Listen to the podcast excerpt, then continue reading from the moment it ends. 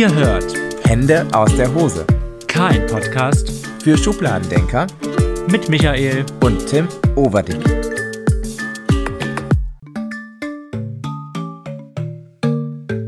Willkommen zu unserer zweiten Folge von Hände aus der Hose. Und ähm, nachdem unsere erste Folge so viel positive Resonanz hervorgebracht hat, ähm, dachten wir uns, nehmen wir gleich mal die zweite auf. Zweite Folge von Hände aus der Hose. Ich habe mir eigentlich, ähm, was denn? Habe ich so- nicht gerade Hände aus der Hose gesagt? Doch, ich würde es nochmal wiederholen, weil ich sagst so gerne, dass dieser Podcast Hände aus der Hose heißt. Ähm, ich habe mir eigentlich auch schon gedacht, dass die Folgen gut ankommen werden oder die letzte Folge gut ankommen wird. Aber es ist natürlich umso schöner dann zu, ähm, zu hören und bekommen oder geschrieben zu bekommen, dass das eine tolle Folge war. Und deswegen haben wir uns jetzt hier in diesem Raum, in dem wir eh schon unglaublich viel in unserem Leben, äh, in unserem Leben Zeit verbringen. Ist das richtig Genau, so? ja, ja. Ähm, Nämlich in unserem Schlafzimmer. Hier ist Ironie des Schicksals der beste Ton im Raum, ähm, im, in der Wohnung, in, unseren, in unserem Schloss. Auf unserer Matratze. Tja, tatsächlich, so sieht's aus. Und äh, deswegen reden wir heute mit euch über ein nächstes spannendes Thema, nämlich ähm, darüber, wie wir aufgeklärt worden sind. Und ähm, man nennt es im Fachjargon auch Sexualaufklärung. Ist das richtig? Sexuelle Aufklärung, ja. So, so nennt man es. Sexuelle Aufklärung. wann die eigentlich anfängt, wann sie, wann sie startet, wann man das so macht und ja. wann sie bei uns angefangen hat und was für Unterschiede auch in unseren sexuellen Aufklärungen stattgefunden haben, die dazu geführt haben, dass wir so, versaut sind. wie wir oder sind. wie das heißt, sind. so versaut wie ich bin und so versaut wie du jetzt bist und warum du es nicht so warst vorher schon. Genau, das trifft es auf den Punkt. Das ist der Grund, warum wir ähm, so sind, wie wir sind. Und das gehen wir auf dem Grund hier. Denn ähm, so gefühlt ist es ja für viele Erwachsene immer noch ein schwieriges Thema mit jüngeren Erwachsenen oder halt eben mit jungen Menschen oder Kindern darüber zu sprechen, was eigentlich in den Schlafzimmern der Eltern ähm, ja so abgeht. Außer dass der Vater schnarcht. Auf jeden Fall. Ich glaube, dass niemand wollte irgendwie groß darüber sprechen, was seine Eltern im Bett getrieben haben. Ähm, und das möchte man irgendwie heute auch noch nicht so wirklich. Hast du deine Ähm, Eltern eigentlich oft mitbekommen beim Sex? Also hast du es gehört, wenn sie Sex hatten? Meine Eltern haben sich relativ früh getrennt, da war ich, war ich sechs, deswegen habe ich von denen nicht mehr so viel mitbekommen. Ich habe tatsächlich mal meine Mutter und meinen Stiefvater dabei gehört ähm, und habe mir da, damals war ich glaube ich so unschuldig, dass ich überhaupt nicht gedacht habe, dass da gerade irgendwas passiert. Ich hatte eher so das Gefühl, dass da irgendwas Schlimmes passiert, als dass äh, da Leute Spaß haben. Ach, du, du dachtest echt, da wird was Schlimmes passieren? Ach krass, okay. Ähm, Na, aber halt ganz äh, auf die Geräusche die da im Schlafzimmer stattfinden. ähm, aber äh, tatsächlich äh, kann ich mich nicht so. Hast du? Ich habe meine Eltern ständig gehört. Also mir war auch bewusst irgendwann, was da passiert. Ich weiß gar nicht, also soweit ich mich zurückerinnern kann und das erste Mal meine Eltern dabei gehört habe, war mir auch klar, was da passiert. Und meine Eltern hatten ein sehr erfülltes und äh, aktives ähm, Sexualleben. Es, also, also es war auch am Wochenende so, dass meine Eltern zum Beispiel sonntags mal, äh, keine Ahnung, für eine Stunde oder so im Schlafzimmer waren und wir irgendwie, ja, uns Pfannkuchen gemacht haben, keine Ahnung. was wir in der Zeit, ich glaube, ja, im Kinderzimmer gespielt haben oder eben Fernsehen geguckt haben und ähm, ja, war halt immer so, wusstest dann, okay, war ein bisschen strange, die Situation auch, weil ist halt, man ist ja, ja, will man halt nicht mitbekommen eigentlich, ne? Aber ähm, ja, war aber bei uns auch nie ein großes Tabuthema. Es war auch, ich habe, keine Ahnung, irgendwann, ähm, als ich aufgeklärt war und halt schon wusste und selber auch sexuell aktiv war und noch zu Hause gelebt habe und meine Eltern gehört habe, habe ich dann am nächsten Morgen habe ich so, aber ich habe es gestern wieder krachen lassen. Also, meine Mutter, ähm, die ist dann nicht ganz so offen wie mein Vater zum Beispiel. Und äh, mein Vater hat sowas dann immer mit Humor genommen. Meine Mutter ist im Erdbogen versunken und immer, ach ja, Gespinster, so wie sie halt ist. Ähm, ja, ich war, war da nie, ähm, als ich darüber reden konnte und wusste, was das eigentlich ist, war ich nie, äh, hatte ich nie ein Schamgefühl, darüber zu sprechen. Krass. Aber bei uns war bei mir ist es genau das Gegenteil. Ähm, da, bei uns wurde einfach nicht über Sex, Sexualität oder sonst irgendwie alles, was äh, mit Sex zusammenhängt, ähm, gesprochen und deswegen war es für mich auch nie ein großes Thema. Ich glaube, das, das Mal, wo ich da meine, meine Mutter mit meinem Stiefvater erwischt habe, war das erste Mal, dass ich eine Frau habe stöhnen hören. Ähm, Krass. Deswegen ist das, glaube ich, für mich einfach äh, ich, ein sehr, sehr äh, verhemmtes Thema gewesen immer. Ja, süß. Ich stelle mir das auch richtig süß vor, wie du wahrscheinlich dann damals eher so dachtest, dass da im Schlafzimmer gerade ähm, keine Ahnung, irgendein Film gedreht wird oder sowas. Oder deine Mutter sich gerade beim, beim Staubsaugen wehgetan hat und dein Vater äh, über, über den Staubsauger gefallen ist und deswegen beide so gestöhnt haben. Wie Wahrscheinlich hätte ich das so wirklich gedacht. Also. ähm, glaubst du denn, dass wenn, oder glaubst du, dass so eine, so eine offene sexuelle Erziehung Auswirkungen auf jemanden später im, im normalen Leben hat? Also ich stecke ja in meiner Bubble quasi drin und würde deswegen behaupten, dass ähm, es auf meinem jetzigen Leben, also damals späteren Leben, eine positive ähm, Auswirkung hatte. Die positive Einstellung auf Sex und offene Einstellung, die wir in unserer Familie hatten, was Sex angeht, ähm, würde ich sagen, hat sich positiv auf mich übertragen. Ja, also ich, bei uns ist es, glaube ich, wirklich, also ich bin der festen Überzeugung, hätte man mit mir über Sex und Sexualität gesprochen, wäre ich ein komplett anderer Mensch ge geworden. Also wie du, wie wir gerade eben schon gehört haben, ich bin äh, ein bisschen verklemmter gewesen und nicht so versaut und ähm, Ja, aber sagen wir mal, was ist also, nicht so versaut? Du hast, äh, was die Frage ist auch, was ist versaut? Aber ähm, ich glaube einfach, das steckt ja, steckt ja schon in dir. Ach, doch, ja, du hast recht, es steckt schon in mir, aber ich, ich, konnte nie offen damit umgehen. Ich konnte nie darüber sprechen, ich konnte es nicht richtig ausleben, auch ähm, tatsächlich bis zu dem Zeitpunkt, wo ich dich kennengelernt habe. Mhm. ähm, aber das liegt halt wirklich auch daran, dass ich niemanden kennengelernt habe oder auch in meiner Vergangenheit niemanden hatte, mit dem ich offen darüber reden konnte. Und ähm, das auch schon in der Kindheit und der Jugend nicht. Und äh, auch mit niemandem reden konnte, hey, ich habe gerade irgendwie einen Ständer bekommen äh, im, im, Schulunterricht und äh, weiß gerade gar nicht, wie ich genau damit umgehen soll. Äh, ich hatte niemanden, mit dem ich das irgendwie thematisieren konnte. Deswegen war es für mich immer unangenehm. Ja. Ja, jetzt hast du ja zum Glück mich. und ähm, ich mag es ja, äh, sexuelle, ähm, wie nennt man denn das, das sexuelle Monster aus dir rauszuholen. das schaffst du auch gut. Dachte ich mir. Ähm, bevor wir aber jetzt über die Dinge, die in der Schule passierten, reden, äh, interessiert mich noch viel mehr, was quasi davor passiert. Also, und ob da überhaupt was passiert und darf da was passieren und wie redet man darüber. Weil ich, ähm, soweit ich mich erinnern kann, war auch im Kindergarten schon immer ein sehr, sehr, ja, sagen wir mal, experimentierfreudiges und ähm, ja, neugieriges Kind. Also so gefühlt habe ich im Kindergarten nichts anderes gemacht, als Doktor zu spielen oder Mutter, Vater, Kind. Wenn wir dann halt nicht irgendwie noch, keine Ahnung, irgendwelche Sterne für, für einen Adventskalender gebastelt haben oder sowas. Aber sonst war die Kuschelecke meine Ecke. Das, so. das war Michas Reich. Man wusste, okay, Micha hat gerade wieder Sprechstunde. Und ähm, ja, das ist echt so. Also ich habe das super gern gemacht, einfach meinen Körper entdecken, also im Kindesalter schon.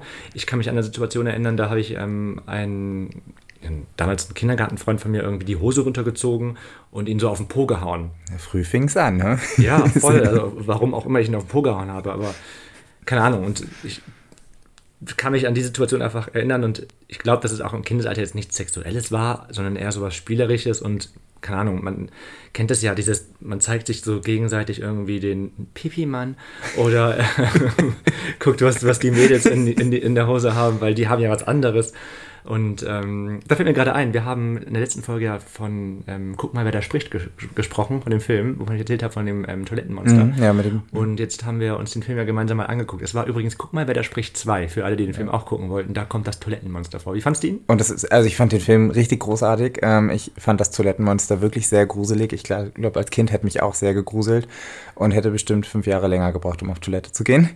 ähm, aber der Film ist wirklich, wirklich toll. Also guckt ihn euch an. Schaut, schaut ihn euch an. Ist 1990, die haben echt tolle Kostüme alle und ähm, ist, äh, ist richtig. So ein bisschen Schleichwerbung hier gerade. Bevor wir abschweifen, also wie gesagt, im Kindergarten war ich der Doktor, den man quasi vertraute. ähm, wie sieht es im Kindergarten heute aus? Ich bin nicht mehr im Kindergarten und kann dir deswegen nicht sagen, wie äh, hat jemand meinen Job übernommen? Gibt es immer noch den Doktor, dem man vertrauen kann in der Kindergartenanstalt? Wird dort noch Mutter, Vater, Kind gespielt? Zu deinem Glück bin ich jeden Tag im Kindergarten. ähm, ja, ähm, Mutter, Vater, Kind wird absolut immer noch gespielt. Doktorspiele sind auch immer noch da. Ähm, sollten auch mittlerweile überall nicht mehr verboten werden, sondern auch stattfinden gelassen werden. Mein, was für ein äh, Satz. Aber ist es, gibt es ähm, weiß ich nicht, Erzieher, die das verbieten? Also, also klar, wenn es jetzt irgendwie zu weit geht, dann bestimmt, aber so tendenziell, wenn man bekommt, okay, da wird jetzt irgendwie Doktor gespielt und da ist jemand Patient und die tasten sich ab, sind da echt Erzieher, die sagen, lass das sein. Ja, gibt es. Gibt es aus, aus Verhemmung, aus äh, Unwissenheit, aus Unsicherheit, gibt es definitiv Erzieher und pädagogisches Personal, die dann sagen, nee, lass das sein. Deswegen gibt es ja auch Hände aus der Hose jetzt. ähm, aber ähm, es wird deutlich besser und es ist gesellschaftlich oder in, in der Kita angesehen, dass ähm, Doktorspiele einfach akzeptiert werden mhm. und einfach dazugehören, weil anders können wir das Geschlecht von jemand anderem ja gar nicht wahrnehmen. Ansonsten wüssten wir ja gar nicht, dass Mädchen eine Scheide haben und Jungs einen Penis und dass zwischen Penissen auch Unterschiede sind und zwischen Jungen und Mädchen und ja, so entdeckt man sich ja quasi dann. Das ist ja das erste Mal, dass man es wahrnimmt, dass halt noch andere Geschlechter auch da sind, einfach, oder? Ja. Eben auch, dass man das eigene Geschlecht vielleicht schon toll finden kann oder toller finden kann. Ich weiß gar nicht, ähm, ob das bei mir damals schon ein Kindergarten oder Grundschulalter so war, dass ich Jungen schon toller fand. Ähm, aber gab es in meiner Welt auch noch nie, also zu der Zeit halt eben leider nicht. Ähm, denn wenn irgendwas erklärt worden ist, dann war es immer Frau und Mann. Es war nie, dass man da irgendwie von anderen Geschlechtern oder gleich, gleichen Geschlechtern gesprochen hat. Das war, also ich habe sowas immer nebenläufig mitbekommen, weil meine Patenonkel ähm, beide zusammen waren, schwul sind und ähm, also der eine ist angeheiratet natürlich, weil da jemand wieder was Falsches versteht. Ähm, und deswegen war das immer so, okay, man wusste einfach, die beiden sind zusammen, aber das, da, das wurde nie groß thematisiert irgendwie. Ne? Das war so, ja, wusste man und dann ist gut. Aber so im Kindergarten oder in der Grundschule und selbst in der weiterführenden Schule, als dann halt wirklich so die ersten dass so Bio-Unterricht und Sexualkundeunterricht kam, da wurde nie darüber gesprochen, dass ähm, man eben auch das gleiche Geschlecht lieben kann oder damit Sex haben kann. Und deswegen kann ich dir gar nicht sagen, ob ähm, ja, mir schon bewusst war, dass ich auf Männer, Männer stehe oder nicht auf Männer stehe. Ähm, hast du denn in deiner Kindheit irgendwie rumexperimentiert? Kannst du dich an was erinnern? Außer mit, ähm, mit deinem Orca? mit dem habe ich rumexperimentiert, definitiv. Ähm, tatsächlich kann ich mich nicht daran erinnern, dass ich mit irgendwem irgendwie rumexperimentiert habe oder dass ich Doktorspiele gemacht habe. Ich habe sogar meine Mutter gefragt, die kann sich da auch bei mir nicht dran erinnern. Das liegt aber, glaube ich, einfach auch daran, dass das Thema einfach nie thematisiert wurde und ich ein sehr, sehr schüchternes und ruhiges Kind war, das sehr, sehr viel mit sich selbst ausgemacht hat. Ähm, was ich weiß, ist, dass wir in der Kita ein Buch hatten, das hieß Peter, Ida und Maximo, Maximum. Mhm. Da ging es äh, um die Entstehung von einem Baby. Also das war so die sexuelle Aufklärung bei uns in der Kita. Einfach, da drehte es sich einfach nur darum, dass Mann, Frau äh, zusammen Sex, Baby. Und da hat man, glaube ich, auch nicht über Sex gesprochen, sondern einfach nur darum, dass irgendwann die Samenfischchen in das Ei schwimmen und da das Maximum draus entsteht und das war die sexuelle Aufklärung in der Kita. Ich kann mich aber wirklich nicht daran erinnern, dass ich irgendwie. Es war dann eher so, dann ging es darum halt auch eher um die, um die Fortpflanzung. Genau, es ging um die Fortpflanzung und nicht um, um wie, wie finde ich heraus, wie der andere aussieht. Oder ja. ich, hatte, ich hatte nur Mädchen als Freunde. Ähm, ich nehme mal an, dass ich bestimmt mal die ein oder andere Vagina gesehen habe, aber mhm. ähm, nicht so aktiv in Doktorspielen. Ja, verrückt. Ja. Also wie gesagt, bei mir war es im Kindergarten schon ähm, dezent ausgeprägt und hat sich so im Laufe der Zeit dann äh, viel, viel intensiver ausgeprägt. Aber dazu kommen wir dann vielleicht gleich noch. Ah, ja. Mir, mir, mir, fällt was ein. Mir fällt tatsächlich ein, dass ich, ich habe nicht Doktorspiele gespielt, aber ich habe Vater, Mutter, Kind gespielt und zwar mit meiner Erzieherin. Und da war mir ganz deutlich klar, also, das ist, also für mich war in der Kindheit immer nur klar, dass es dieses eine Erziehungsmodell, also dieses eine Beziehungsmodell gibt. Mann, Frau. Mhm. Und nicht äh, Männer, Männer, Frauen, Frauen oder alle möglichen äh, diversen Beziehungsmodelle, die mittlerweile irgendwie da sind. Ähm, die habe ich, glaube ich, erst nach der weiterführenden Schule kennengelernt, zum Großteil. Das wird, das wird einem ja auch nicht anders vorgelegt oder wurde einem nicht anders vorgelegt. Ich finde das auch noch ein spannendes Thema. Vielleicht ähm, kann man das nochmal extra in der Folge aufnehmen, weil ich finde, dieses, ja, diese Beziehungsmodelle ist es wichtig, das den Kindern nahe zu bringen. Wie bringt man das den Kindern überhaupt nahe? Denn es gibt ja äh, große ähm, Petentionen und Aufschrei und Aufruhr, wo man sagt, man kann Kinder ja auch schwul erziehen oder lesbisch erziehen. Wo ich mir denke, ja, okay, aber wenn sie jetzt irgendwie, keine Ahnung, die ganze Zeit Pepper Woods gucken, dann sind sie ja danach auch keine Schweine. Ne? Also deswegen. Wer weiß das find, schon. Finde find ich, find ich halt irgendwie suspekt, keine Ahnung zu sagen, weil man kann ein Kind schwul erziehen oder lesbisch erziehen. Aber ich finde, man kann ein Kind ja ähm, aufzeigen, was es alles gibt für Beziehungsmodelle. Und man muss ja nicht sagen, so musst du leben, aber bevor ein Kind dann irgendwie dann nachher irgendwie in der, im Kindergarten oder in der Schule steht und denkt, hä, warum hat die denn noch eine Mutter? So, was ist da los? Ähm, Finde ich super wichtig, ähm, das vielleicht irgendwie mit aufzugliedern. Gibt es da bei euch, macht ihr sowas im Kindergarten? Äh, das gibt es. Ähm, das macht man auch mittlerweile. Es ist aber tatsächlich ein Thema, was halt einfach super umstritten ist. Viele Menschen, äh, es gibt die besorgten Eltern zum Beispiel, die äh, auf gar keinen Fall wollen, dass solche Aufklärungsthemen irgendwie thematisiert werden. Das ist ein richtiger werden. Verein, oder? Genau, das ist ein richtiger Verein. Ich glaube, der war 2014 ganz groß. Da gab es Demonstrationen gegen das neue ähm, vorhaben, mehr sexuelle Vielfalt in den Bildungsbereich reinzubringen. Und ähm, da haben sich wirklich viele, viele Eltern, viele, viele pädagogische Fachkräfte gegen aufgelehnt, dass das durchgesetzt wird. Ich weiß nicht, wie der Stand da jetzt war, aber deswegen vielleicht wirklich was für eine, noch, noch eine Folge. Mhm. Ähm, aber mittlerweile sieht man immer öfter zum Beispiel in Kinderbüchern, dass, dass unterschiedliche Beziehungsmodelle da dargestellt werden. Ähm, das gab es früher nicht. Das gibt es auch heute kaum. Also gibt es kaum dass wirklich Kinderbücher oder irgendwie Medien oder dass das im Alltag einfach thematisiert wird, dass unterschiedliche Beziehungsmodelle da sind. Ich meine, wenn ich Kindern sage, dass ich einen Mann habe, fragen die mich immer das als erstes, ja, und wann, wann heiratest du eine Frau? Also warum, warum hast du einen Mann? Du, willst mhm. doch, du brauchst doch eine Frau. Also das ist immer noch das, was in Kindern heute vorgeht und was halt einfach vorgelebt wird oft. Ja, deswegen, ja, kann man da ja vielleicht irgendwie alternativ ähm, auch mal zu ähm, Büchern greifen, die vielleicht ähm, gleichgeschlechtliche Paare, wo es Geschichten gibt, die darum gehen, vorlesen, anstatt immer nur Cinderella. Ja. Zum Beispiel. Es gibt nämlich auch Cinderella. Ritter und Prinzen. Oder wie, wie hieß das Buch, was wir letztens gesehen haben? Das, äh, Stimmt, ja. Genau. Ja, kommt gerade immer mehr, finde ich ganz cool. Hätte ich mir für mich als Kind, glaube ich, damals auch echt gewünscht und ähm, hätte ich, glaube ich, gerne vorgelesen bekommen. Tja, und trotzdem bin ich schwul geworden. Beweist einfach, dass man ähm, trotz Hetero-Geschichten nicht hetero erzogen werden kann. Ich habe ähm, bei der Recherche etwas gefunden vom, ähm, vom, von der Bundeszentrale für gesundheitliche Aufklärung. Und zwar gibt es dort für Kindergärten die Kindergartenbox Entdecken, Schauen, Fühlen. Ähm, bekommen nur Kindergärten natürlich zugeschickt für eine Schutzgebühr von 80 Euro. Aber ähm, das ist alles drin, was man so ein bisschen ja für altersgerechte Aufklärung brauchen, nutzen kann. Fände ich ganz cool, oder finde ich ganz cool, sich das vielleicht mal anzugucken, wenn man in einer Kita arbeitet, das vielleicht irgendwie ähm, einzubauen in dem Kita-Alltag. Weil ich hätte mir sowas, glaube ich, damals auch gewünscht. Hätte es cool gefunden. Einfach ähm, cooler als vielleicht ähm, Zirkus zu spielen, was wir gefühlt 100.000 Mal gemacht haben. Habt ihr sowas bei euch? Äh, so eine Box nicht. Ähm, ich habe ja schon gesagt, es gibt so sexualpädagogische Konzepte, sowas haben wir. Ähm, so eine Box wäre aber richtig, richtig praktisch. Ich finde, ich stehe da auch voll hinter. Ähm, es gibt super viele unterschiedliche Materialien. Ähm, das fängt mit Puppen an, die man, das hört sich jetzt richtig, richtig makaber und eklig an, aber die kann man aufmachen und dann kann man gucken, wie eine Puppe und ein Mensch von innen aussieht.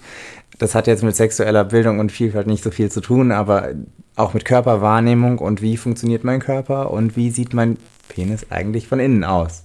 Auch wenn das vielleicht auch gar nicht so, so äh, für uns Erwachsene total makaber ist, aber Kinder sind halt neugierig und wollen wissen, wie das Ganze aussieht. Und ich glaube, diese Box, die habe ich auch gesehen, da geht es da auch hauptsächlich drum. Also das, also da geht es nicht um Sex, Sex, sondern um wie lerne ich meinen Körper kennen, wie lerne ich die Körper von anderen kennen, was äh, sind die Unterschiede, was ist der Unterschied zwischen Sexualitäten und ähm, also ich finde das ist eine richtig, richtig coole Initiative und äh, lohnt sich auf jeden Fall reinzugucken. Ja, cool. Ähm, kann man, da kann man vielleicht gerade sofort mit an, ähm, anschließen, heißt es anschließen? An, anknüpfen. Anknüpfen, anknüpfen genau. ja. Ähm, um vielleicht äh, ein Thema weiterzuspringen, nämlich, äh, nämlich die sexuelle Aufklärung in der Grundschule. Also, die war bei uns nämlich auch ja, sagen wir eher mau. Also ich weiß so, dieses erste Mal richtig aufgeklärt worden bin ich eigentlich von meinem Vater, ähm, weil ich Dinge auf dem Schulhof so mitbekommen habe. Also wie Klassenkameraden oder keine Ahnung, irgendwelche anderen irgendwas erzählt haben, ähm, weil sie irgendwas gesehen oder gehört haben oder äh, irgendwo gefunden haben im Schlafzimmer der Eltern. Und ähm, da habe ich damals an meinen Vater gefragt, wie, es da eigentlich so aussieht, was passiert. Und ähm, mein Vater ist da sehr offen gewesen und hat mir damals schon als ähm, Kind dann erzählt, ja, da hat man dann eben ähm, Geschlechtsverkehr. Nee, mein Vater hat immer gesagt, ähm, da machten dann zwei Personen Liebe. Wenn man dann Liebe macht. wie ich dein Vater. ja, äh, hat mein Vater mir quasi erzählt, wie man Liebe macht und dass dann da das Spermien sind und äh, daraus können dann Kinder werden. Und für mich war das dann damals immer so als Kind, bei jedem Mal, wo man Sex hat, bekommt man Kinder. So, das habe ich irgendwie so drin gehabt. So immer, na, also wenn man Sex hat, dann kommen die Spermien und dann bekommt man automatisch immer ein Kind. Das war vielleicht auch das, was er dir sagen wollte, damit du wenig Sex hast. Vielleicht. ähm, aber sonst lief da im Sexualkundeunterricht erstmal relativ wenig, außer dass wir irgendwie Geschlechtsteile auswendig lernen mussten und es auch nur um die Fortpflanzung ging. Also ich hätte mir oder wünschte mir im Nachhinein eigentlich viel, viel mehr, wie man sich von der Schule eben viel mehr wünscht, ja. ähm, um leben zu können und eben auch vernünftig Sex zu haben. Keine Ahnung, da erzählt kein, keiner einen irgendwie, was passiert eigentlich, wenn du keinen Ständer hast oder Ständer bekommst und wie lange dauert durchschnittlich Sex überhaupt und kann man auch Sex mit Männern oder also dem gleichen Geschlecht haben. Denn das, selbst das gab es in der weiterführenden Schule noch nicht. Dass wir da, wenn wir da, als wir da Sexualkundeunterricht hatten, ging es immer nur um heterosexuelle Praktiken, beziehungsweise nicht mal Praktiken, so um die Fortpflanzung, um die Geschlechtsteile. Aber nicht darum, dass man auch auf Männer stehen könnte oder auf Frauen stehen könnte oder auf beides. Oder auf nichts. Oh, okay. Also in der weiterführenden Schule gab es das schon bei mir. Ach krass. Ähm, aber das lag, glaube ich, auch, vielleicht liegt es auch ein bisschen daran, dass ich ein Stadtkind bin und du ein Dorfkind. Das kann echt sein, ja, ja das stimmt. ähm, aber sexuelle Aufklärung, also ich generell sexuelle Aufklärung kenne ich bei mir nur aus der Grundschule, aus der vierten Klasse. Da gab es drei Tage, Projektwoche und meine Grundschullehrerin hat sich allergrößte Mühe gegeben, uns anhand von Holzpenissen, die eigentlich so Holzstöckchen waren, wo ne, es sah nicht mal aus wie eine Eichel obendrauf, ähm, auf die wir dann Kondome decken sollten. Also es ging da auch nur um Fortpflanzung und, und den Schutz. Und den Schutz. Aber auch nur den Schutz vor der, also nicht vor sexuellen Krankheiten oder sonst irgendwas, sondern wirklich nur um das rein biologische rein, raus, Baby entstanden. Ich glaube, Geschlechtskrankheiten gab es bei uns damals auch nicht wirklich. Es kann sein, dass irgendwie HIV mal so ein bisschen angekratzt worden ist, aber ich glaube nicht, dass, da, dass wir groß darüber gesprochen haben. Es war halt echt auch immer nur dieses Jahr, also klar, schützend vor Geschlechtskrankheiten wurde, glaube ich, mal erwähnt, ähm, aber es war immer nur dieses, also Sex hat man zur Fortpflanzung, Sex hat man nicht für Spaß. So. Aber was, was ich richtig, richtig, richtig spannend finde, dass du dann wirklich zu deinem Vater gegangen bist und den gefragt hast und ges gesagt hast, hey, wie, wie sieht es denn da eigentlich aus? Also für, Aber für das ist einfach das Ding, weil wir in unserer Familie eh schon immer sehr offen mit allem sind. Also es gibt nichts, worüber wir nicht sprechen bei uns in der Familie oder was irgendwie tabuisiert wird. Und ähm, deswegen ist meine erste Anlaufstelle, also heute nicht mehr, weil ich ähm, teilweise, glaube ich, besser aufgeklärt bin als meine Eltern. Aber ähm, damals waren meine Eltern für mich immer sehr große Vorbilder. Und ähm, für mich war es so, meine Eltern, die wissen alles. Wenn ich was wissen will, dann gehe ich zu meinen Eltern. Und deswegen war für mich immer meine erste Anlaufstelle, wenn ich irgendwas wissen wollte, sind meine Eltern gewesen. Ob das jetzt in der Zukunft bei allen Dingen so gut gewesen ist, das ist fraglich, aber äh, meine Eltern hatten zumindest irgendwie immer eine Antwort parat. Und wenn nicht, damals gab es dann, ähm, es gab ja damals schon Google tatsächlich, ähm, oder ähm, Lexiken. Mein Vater hatte, äh, sagt man Lexiken? Lexika? Lexika. Ah, okay. Lexika. Ja, ja. Lexiken. Mein Vater hat, glaube ich, gesagt Lexiken. Deswegen sage ich auch Lexiken. ähm, mein Vater hatte echt Bücher zu Hause und hat dann, wenn er Sachen nicht wusste, nachgeblättert. Also ohne. Also, hat mit der Brille auf der Nase. Hat, hat dann wirklich nachgeguckt. Da, da habe ich irgendwo in einem Buch, was steht, das, das suche ich raus, da habe ich morgen eine Antwort für dich. So, so war das manchmal wirklich.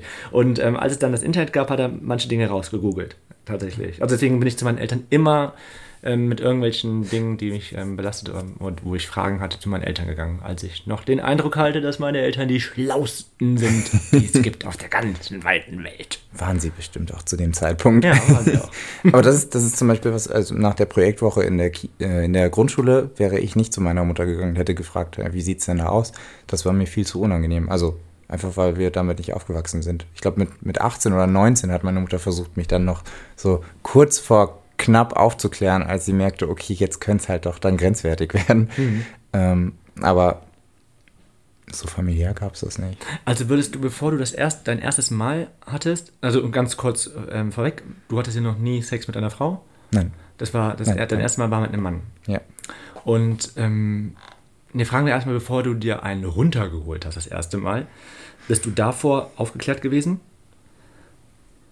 Ja, nur das, was, was in der Grundschule da passiert ist, ja. Aber aufgeklärt, was ich da genau jetzt gerade mache, wenn ich mir einen runterhole und das, also gerade das Thema ist ja für mich auch ein super schwieriges Thema gewesen und sollte es vielleicht bald nicht mehr sein, hoffentlich. Mhm. Ähm, aber gerade meine Sexuelle, die Aufklärung hat dazu geführt, dass ich einfach auch, äh, nö. Okay. So aufgeklärt war ich nicht, als ich mir einen runtergeholt habe. Und als du das erste Mal Sex hattest, würdest du sagen, warst du da gut aufgeklärt? Und wenn ja, wo hast du dich das, hast du die meiste Info dir ähm, rausgezogen?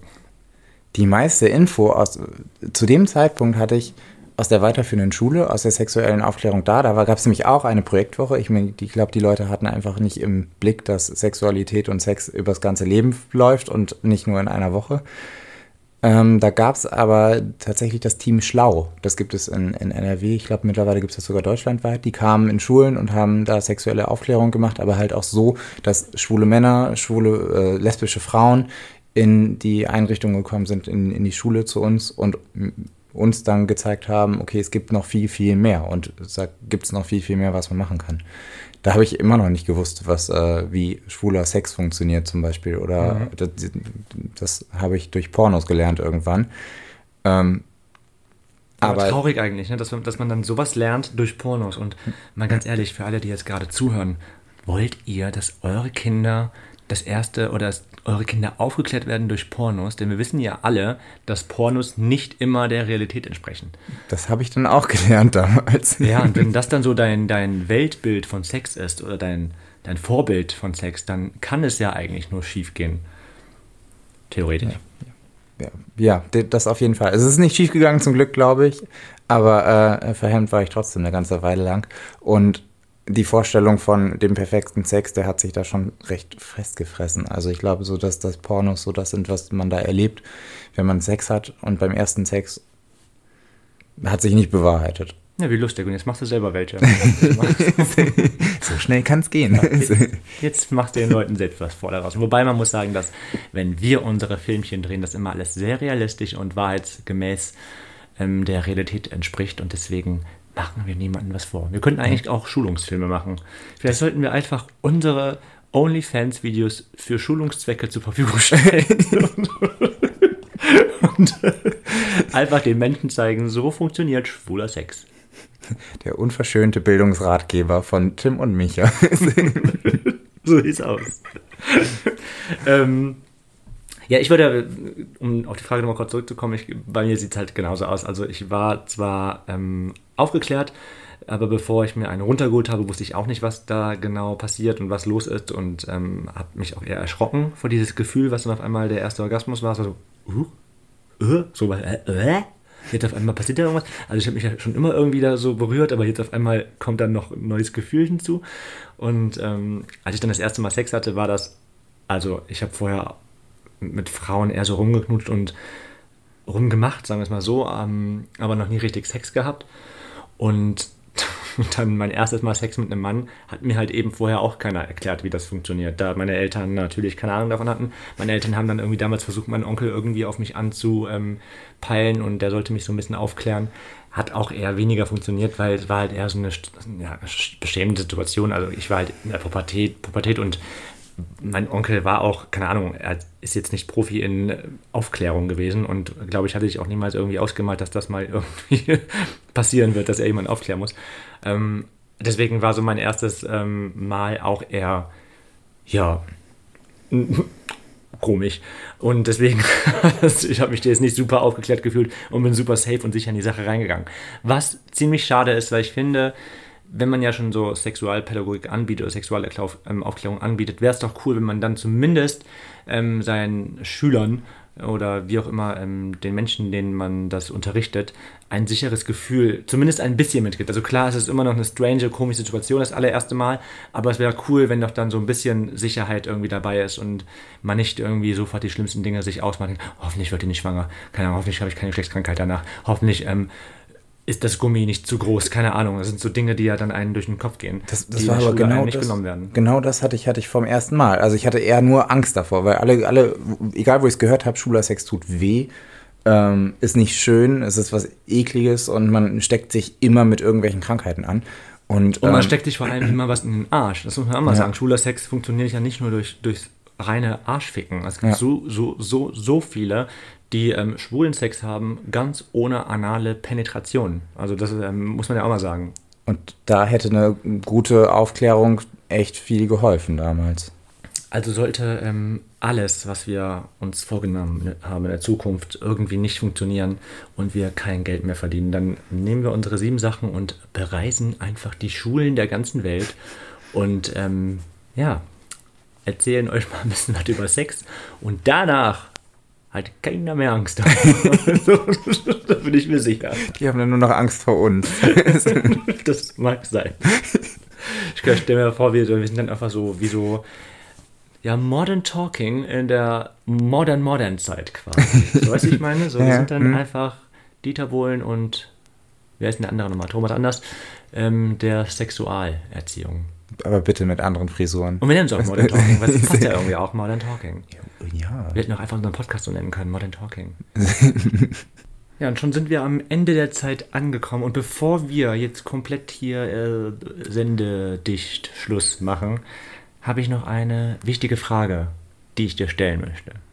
Nämlich, Oh Gott, ich bin gespannt. ähm, was ist deine Antwort oder deine Reaktion, wenn ein Kind dich im Kindergarten fragen sollte, du Tim, ich habe gestern äh, Mama und Papa im Schlafzimmer laut stöhnen hören. Nee, die sagen nicht stöhnen, sondern schreien hören. Und das Bett hat gegen die Wand geknallt. Was haben die gemacht? Ich glaube, jeder, jeder in der Situation, jeder Erzieher würde jetzt erstmal kurz Luft schnappen und denken, oh, das ist der Worst Case. Aber ist es nicht. Und meine erste Reaktion wäre, glaube ich, nicht wäre, glaube ich, sondern ist auf jeden Fall zu den Eltern zu gehen, mit denen das zu thematisieren, dass das Kind das gehört hat. Und ähm, dem Kind dann aber auch zu sagen, okay, ich erkläre das noch ab, ich äh, werde dir das irgendwie erklären, aber ich muss dafür erst noch ein bisschen vielleicht mit deinen Eltern sprechen und ein bisschen Rücksprache halten und gucken, wie ich dir das am besten erkläre. Weil du das, dann kann man ja vielleicht so sagen, weil ähm, ich weiß ja auch nicht genau, was die gemacht haben, deswegen muss ich die erstmal fragen. Genau so, so würde ich es dann rum, äh, so, so, ja, vielleicht auch erstmal so ein bisschen darstellen, als, als wäre ich unwissend und wüsste gar nicht, was da so passiert ist. Was, was haben deine Eltern denn da gemacht? Ja. Ja, gehen wir davon aus, du hast die Zustimmung der Eltern und ähm, dürftest, Ding, dürftest das Kind ähm, das sagen, was da passiert ist. Wie würdest du das machen? Oder was würdest du sagen? Auf jeden Fall äh, das Ganze auf einer kindgerechten Ebene.